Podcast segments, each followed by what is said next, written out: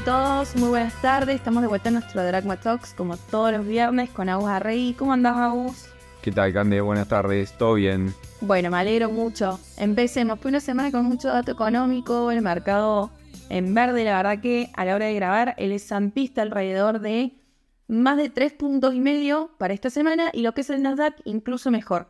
Alrededor de 5 puntos positivos para el cierre de la semana. Ujú. Esta semana también un poco los datos de estrella del mes, por así decirlo, infla en Estados Unidos, también en Argentina, después lo charlamos. Reunión de la FED. Reunión de la Fed, fue una semana cargada de cosas, pero a ver, infla. Para el mes de mayo en Estados Unidos salió del 0,10, el mercado esperaba alrededor de un 0,2, así que fue un dato positivo. Y eso nos deja un acumulado interanual de un 4%, cuando el mercado esperaba el 4,10. La verdad que, bueno, al fin la infla sigue confirmando, ¿no? Que un poco Marginalmente viene bajo. viene bajando. Sí. Se confirma, digamos, la esperanza del mercado de que viniera un dato mejor al mes anterior. Anualmente te marca un nivel más, más, más abajo. La FED concatenadamente a eso tiene su reunión en Exacto. estos días, martes, miércoles.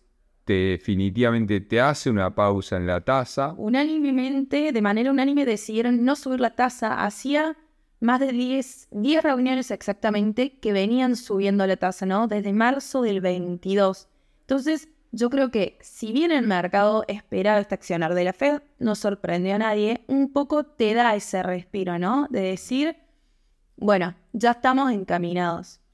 Yo creo que ahí también, de, luego de eso, Sí, el Central Europeo te la tasa. sube la tasa paralelamente, a pesar de que Europa está en recesión técnica. Justo días atrás, el PIB de la eurozona se reveló que durante el primer trimestre de 2023 bajó 0,10%. por- 0,10%. Exacto. junto con el 0,10 menos que te había marcado el último trimestre de 2022, Ujú.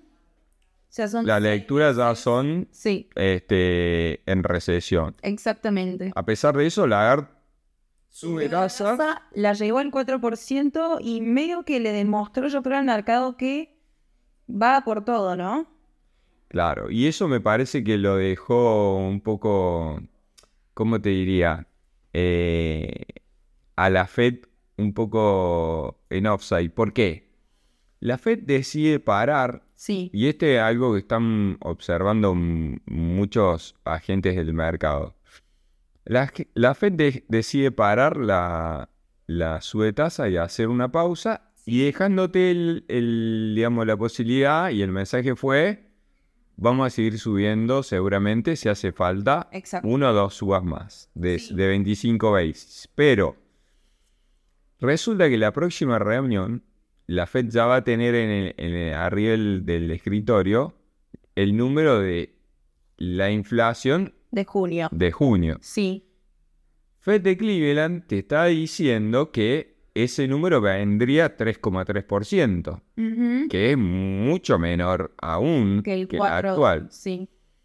Entonces, ahí hay una cosa, si se quiere, que hay que ver qué pasa, porque ¿cómo vos podés decir, si en 4 y 10 no la subiste, ¿por qué sí la vas a subir aún con un dato mejor de inflación? Sí, Ok. tiene- sí, sí. Con lo cual hay que ver ahí qué pasa y cómo va a justificar la Fed Las próximas. si los números de infla se convalían aún más bajos, ya más, en principio un poco más fuerte que las bajas últimas, ¿por qué te van a justificar una suba de 25 basis más o dos con números mucho más, Exacto. mucho mejores? Sí, sí.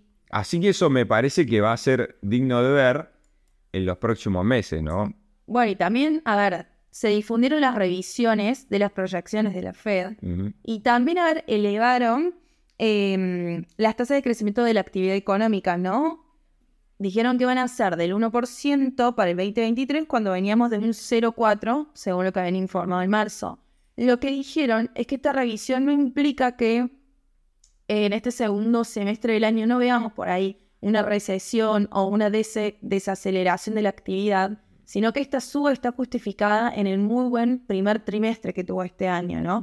Pero la realidad un poco que te plantea en esa situación de decir, ¿cómo van a seguir ajustando tasas al alza si la inflación te está acompañando, si la economía te está acompañando? Es como queda un poco, sí, un mensaje medio difícil de interpretar. Yo creo que todo el mundo va a querer ver eso Sí, y vamos a estar viendo, este, o esperando, mejor dicho, a ver qué dice la Fed respecto a lo que, a sus movimientos de tasa, ¿no es cierto? Exacto. Exactamente. Y sigamos algo más del mercado, Agus. Yo creo que el mercado está full, digamos, este, comprado. Sí, sí, sí, sí. Y, y, y bienvenido, o sea, me parece que la otra vez hablamos de este suba, un mercado alcista cuando es 20%, se está convalidando eso, me parece que lo bueno es que se está eh, ampliando la cantidad de compañías en, en suba que tienen los mercados, me parece que ha habido suficiente noticia durante la semana como para poner a prueba los precios. Y, digamos, y eso ha sido, por lo menos esta semana, más que bien defendido esos precios, ¿no? Sí. Entonces, eh, los mercados alcistas, como para agregar algún dato, ¿cuánto duran? ¿No? Eh, que lo que técnicamente se llaman esos que decimos 20% cuando un mercado empieza a subir y lo hace del 20 más del 20% en adelante. Desde 1929 para acá, lo- los mercados alcistas promedio en el Standard Poor's han durado 39.4 meses. Bien. ¿no? Este, y han rendido un 130% promedio. O sea, nosotros llegamos, eh, a esta altura llegamos 7 meses, más o menos, Sí. y el mercado ya subió 21, bueno, ah, con esta semana dentro de ser 24%. Sí. Entonces, me parece que, que el mercado, si de verdad estamos en un mercado alcista, que yo creo que sí, Ujú. digamos, acá sí yo, es una opinión mía y nada más que mía, digamos, por, o sea, hay alguna gente que también piensa lo No mismo. es solo tuya. A ver, Cuando vos ves las ediciones del sentimiento de los inversores, eh, a esta semana entramos en la mayor medición de alcistas desde noviembre del 21, Ujú. ¿no? Hace mucho tiempo que no veíamos esta cantidad, este porcentaje que es alrededor del 45% de inversores con sentimiento positivo frente a un 27%, un 22%, perdón, que se expresaron que todavía seguimos en un mercado con un sentimiento negativo. Entonces creo que un poco es una lectura en general. Sí, sí, bastante, digamos, eh, difundida. Exacto. Eh, y el mercado, digamos, ocho meses llevamos de suba, Sí. para ser exacto. Sí. En los mercados, algo que hablamos en martes en, la- en el alcohol con, con clientes es mucho la resistencia, a veces eh, no les importa mucho. También lo estamos viendo algo en Argentina y que ya vamos a hablar en un ratito, pero Ujú. SP500 es el nivel de 4300 que parecía un cuco, que ¿qué hacemos? ¿Lo rompemos? Y lo pasó, definitivamente lo pasó. Sí. Y, y entonces ya empieza a haber en, en- en el mercado una especie de FOMO, que sería algo así como el, el miedo a perderte la suba o el miedo a quedarte afuera. También lo vemos en Argentina en, en algún punto. Entonces esa cobertura, también otra, otra pinza, digamos, a compradora, es el efecto cobertura de los vendidos Exacto. que se empiezan a arrepentir, a arrepentir o a cerrar posiciones vendidas. Entonces todo el price action, digamos, empieza a jugar a favor, digamos, del mercado. Eh, y entonces me parece que ya algunos índices, está viendo Dow Jones, yo no lo, no lo suelo mirar mucho, Sí. pero hace un rato está mirando, no le falta mucho para volver a máximos. Eh, lo que está pasando con tecnológicas, ¿no? Uno como a veces eh, los mercados, los medios especializados usan algunas cosas para justificar movimientos que después te das cuenta que quizás no eran ese el verdadero justificativo, la razón por la que sucedieron las cosas. El mercado de tecnología cayó abruptamente durante todo el 2022 porque se viene la subtasa y esa es la explicación mayormente acertada. Incluso yo también debo admitir que también, digamos, La hemos dicho. siempre me, me me sorprendía aún más porque yo pensaba que los precios deberían haber frenado antes, pero esa suba fue grave. Y resulta que después, con tasas altas, el mercado te está subiendo este mismo año, con tasas ya definitivamente altas y subiendo incluso gran parte de este año lo han hecho. Sí, sí.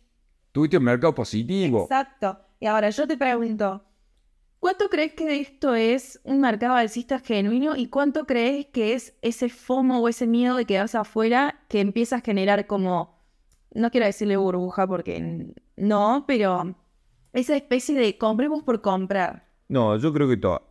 ¿Crees que En mi opinión, altos valores en los precios? Sí. Bien. Salvo en algunos papeles como Vidia que vale no sé cuántos, eh, cuántos años su ganancia. O sea, esas cosas que se pasaron, pero en general el mercado como un todo, para mí todavía FOMO no hay. Bien. Me parece puede empezar ahora, quizá, o sea, yo veo muchas dudas, muchos miedos todavía. Y así como suben los mercados, así como suben primero con pocos papeles, suben, como dice el dicho, escalando los muros de la preocupación. Sí. Porque si vos ves, y hablando económicamente, hablando de manera pura, llamémosle, nos- no hay buena, no hay una buena perspectiva. Exacto. Bueno, Eh, ah, de ahí a donde... Estamos frente a una re- posible recesión, Estados Unidos lo está en, en una recesión, la guerra continúa, etcétera, etcétera, etcétera. Y todo mal, pero vos tenés un mercado que en términos de VIX, por ejemplo, que es el índice de volatilidad, está casi en mínimos. Exacto. ¿no? Y, y cada vez que ha hecho, si llega a ponerse abajo de 12 el VIX, cada vez que ha, ha hecho ese, esa marca, ¿no?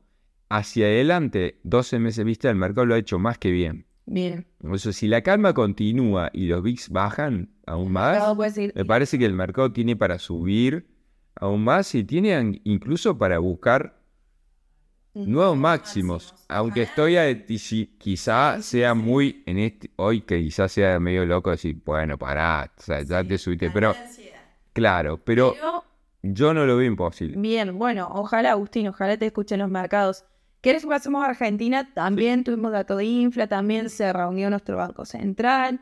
Eh, en términos del mercado, el Merval lo hizo bien nuevamente, rompió los 800 puntos. Esta semana Así es. si bien no es el valor final, porque estamos grabando con el mercado abierto, aproximadamente un 5% para positivo para esta semana medido en dólares. Entonces, bien también nuestro mercado.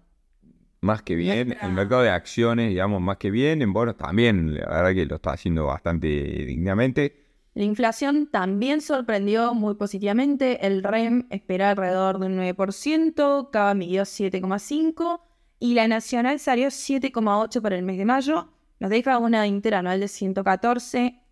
No es que una inflación baja, pero la verdad, siendo realistas, se esperaba aún más alta, ¿no?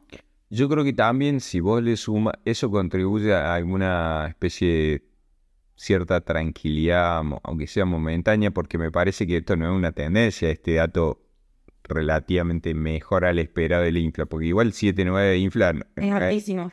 Y exactamente, los pisos ya pasan a ser como un 7, un 7,5 los pisos de infla de acá a fin. Siete- sí, hasta noviembre, diciembre, Sí. no sería muy difícil que vengan niveles por debajo de 7.5.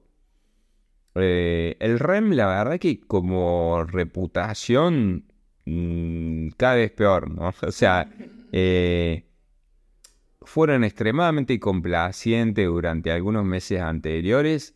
Antes de este dato, reformularon todos sus pronósticos para arriba. Sí, ¿no? Y ya empezaron a escribir 9% para mayo. Y resulta que en mayo viene 7,9. Entonces, me parece que totalmente. El REM viene totalmente a destiempo. sí. Si bien su proyección, digamos, de 148 Para este- para Ujú. 2023, me parece que sí va a andar por ahí Lógico, sí, sí. a 12 meses corridos desde hoy, ellos dicen 170, me parece que está bien, digamos, va a andar por ahí. Los que no andan, para todo 2024 proyectan 105.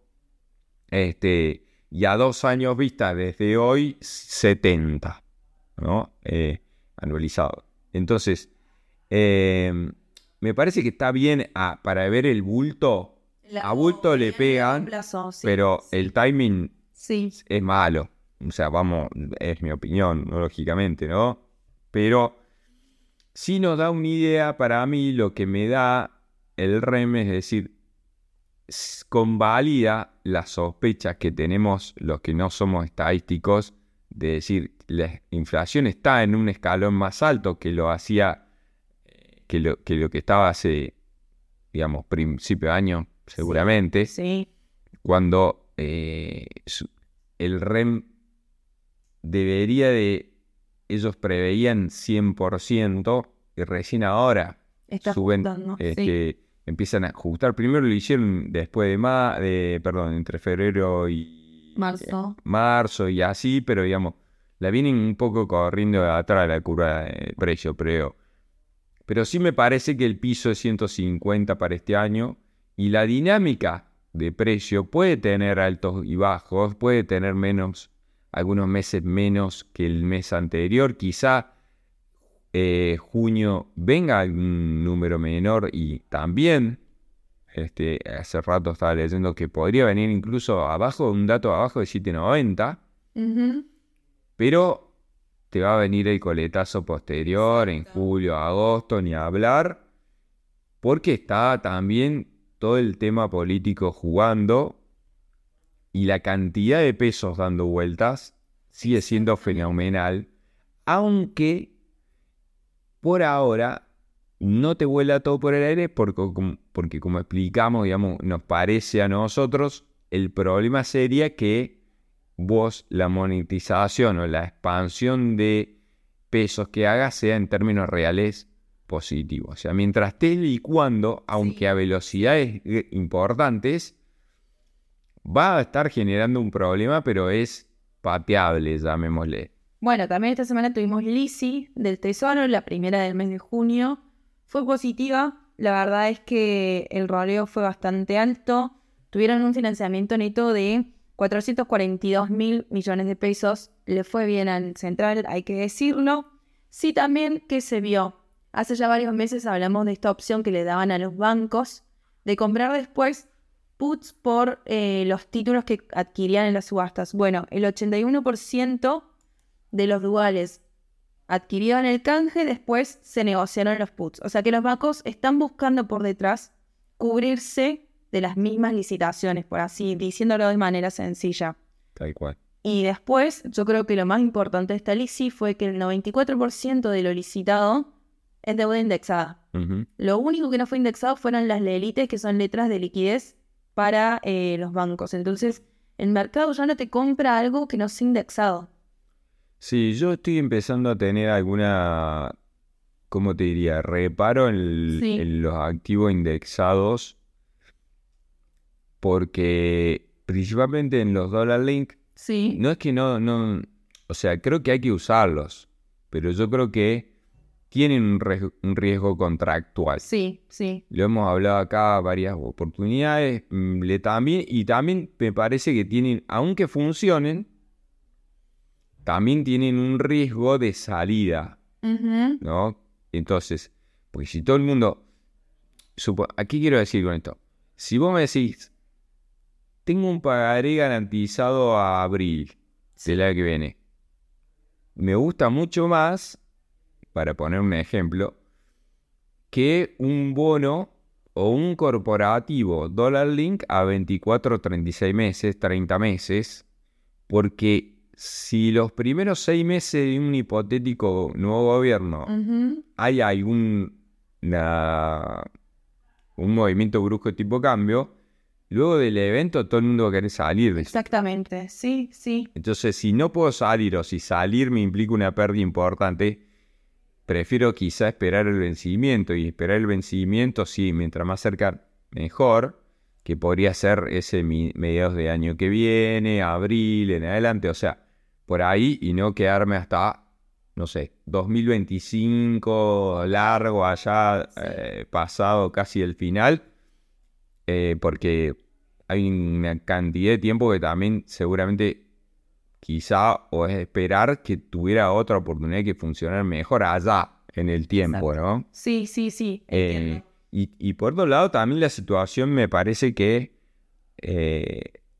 lo que estamos viendo con los dólares paralelos está bastante contenida y me parece que está hasta, te diría, un poco artificialmente contenido y me parece que ya con el nivel de monetización que estás teniendo, ¿Cuánto más lo vas a sostener? Sí. no Bueno, sé, Nosotros sostenemos hace ya bastante tiempo de que el dólar, los, dólares- los dólares financieros están baratos, por así decirlo. Y la realidad yo creo que cada vez lo vemos eh, de manera más clara. Ya llega un punto donde la nominalidad en algún momento tiene que ajustar, tener una infla del 7% y el tipo de cambio ya está más o menos sin cambios. Hace Liqui podemos decir que está en 500 pesos. Exacto. Bueno, no. pero el dólar, o un dólar con convertibilidad, llamémosle, estaría en zona de 6.80 el teórico. exactamente. Eh, y así, mm, muchas otras medidas, si vos haces eh, la típica reserva, el link más pase, dividido en encaje, me, em, reserva menos encaje, también te da 690, 700. Eh, yo no digo que puede ir a esos valores, pero por lo menos más arriba. recortar la mitad de ese camino desde acá sería, no sería para nada ilógico. Simplemente si vos ajustás por inflación el promedio de eh, 2020, 2021 y 2022 te da un valor de 560 pesos. Entonces, estamos lejos de varias simulaciones que podemos hacer, por así decirlo, con el tipo de cambio. Ni hablar si vas al- a la época de Guzmán, ¿no? O sea, el pico de Guzmán te da mucho más arriba. Son 650, depende bien fino cómo lo calcules, pero arriba de 650 pesos te da la salida de Guzmán a hoy. Entonces, yo la verdad veo con buenos ojos todavía el dolarizar carteras, el acceder al dólar, Totalmente. buscar opciones después, Aquellos que pueden hacerlo, ¿no? ni hablar. Y el que no puede, como por ejemplo los importadores, que son los grandes presos de los, de los pesos, por así decirlo, buscar opciones de cobertura habilitadas para importadores. Tal cual. Creo que es momento para ese tipo de, de movidas. Me parece que sí, que y más ya entrando en la, en la recta final, la semana que viene se cierran, digamos, los candidatos. Me parece que yo no le daría mucho margen eh, a que una sorpresa Exacto. en este cierre de listas de alianzas de- del 14 no hubo sorpresas, van todos juntos, Sí, cada uno. Sí, Pero yo no le daría mucho, ¿cómo te diría? Mucha chance de que me sorprendan con alguna novedad para mal. sí, O que le pueda caer mal al mercado. Comparto, comparto. Bien, Aus, creo que estuvimos ya imponiendo todos los temas que tenemos para hoy. ¿Te parece que nos despidamos? Como no, un abrazo para todos y bueno, buen fin de semana. Eh, Feliz día para los padres que nos escuchan. Así que bueno, muy buen fin de semana y nos vemos el viernes que viene. Hasta el viernes que viene.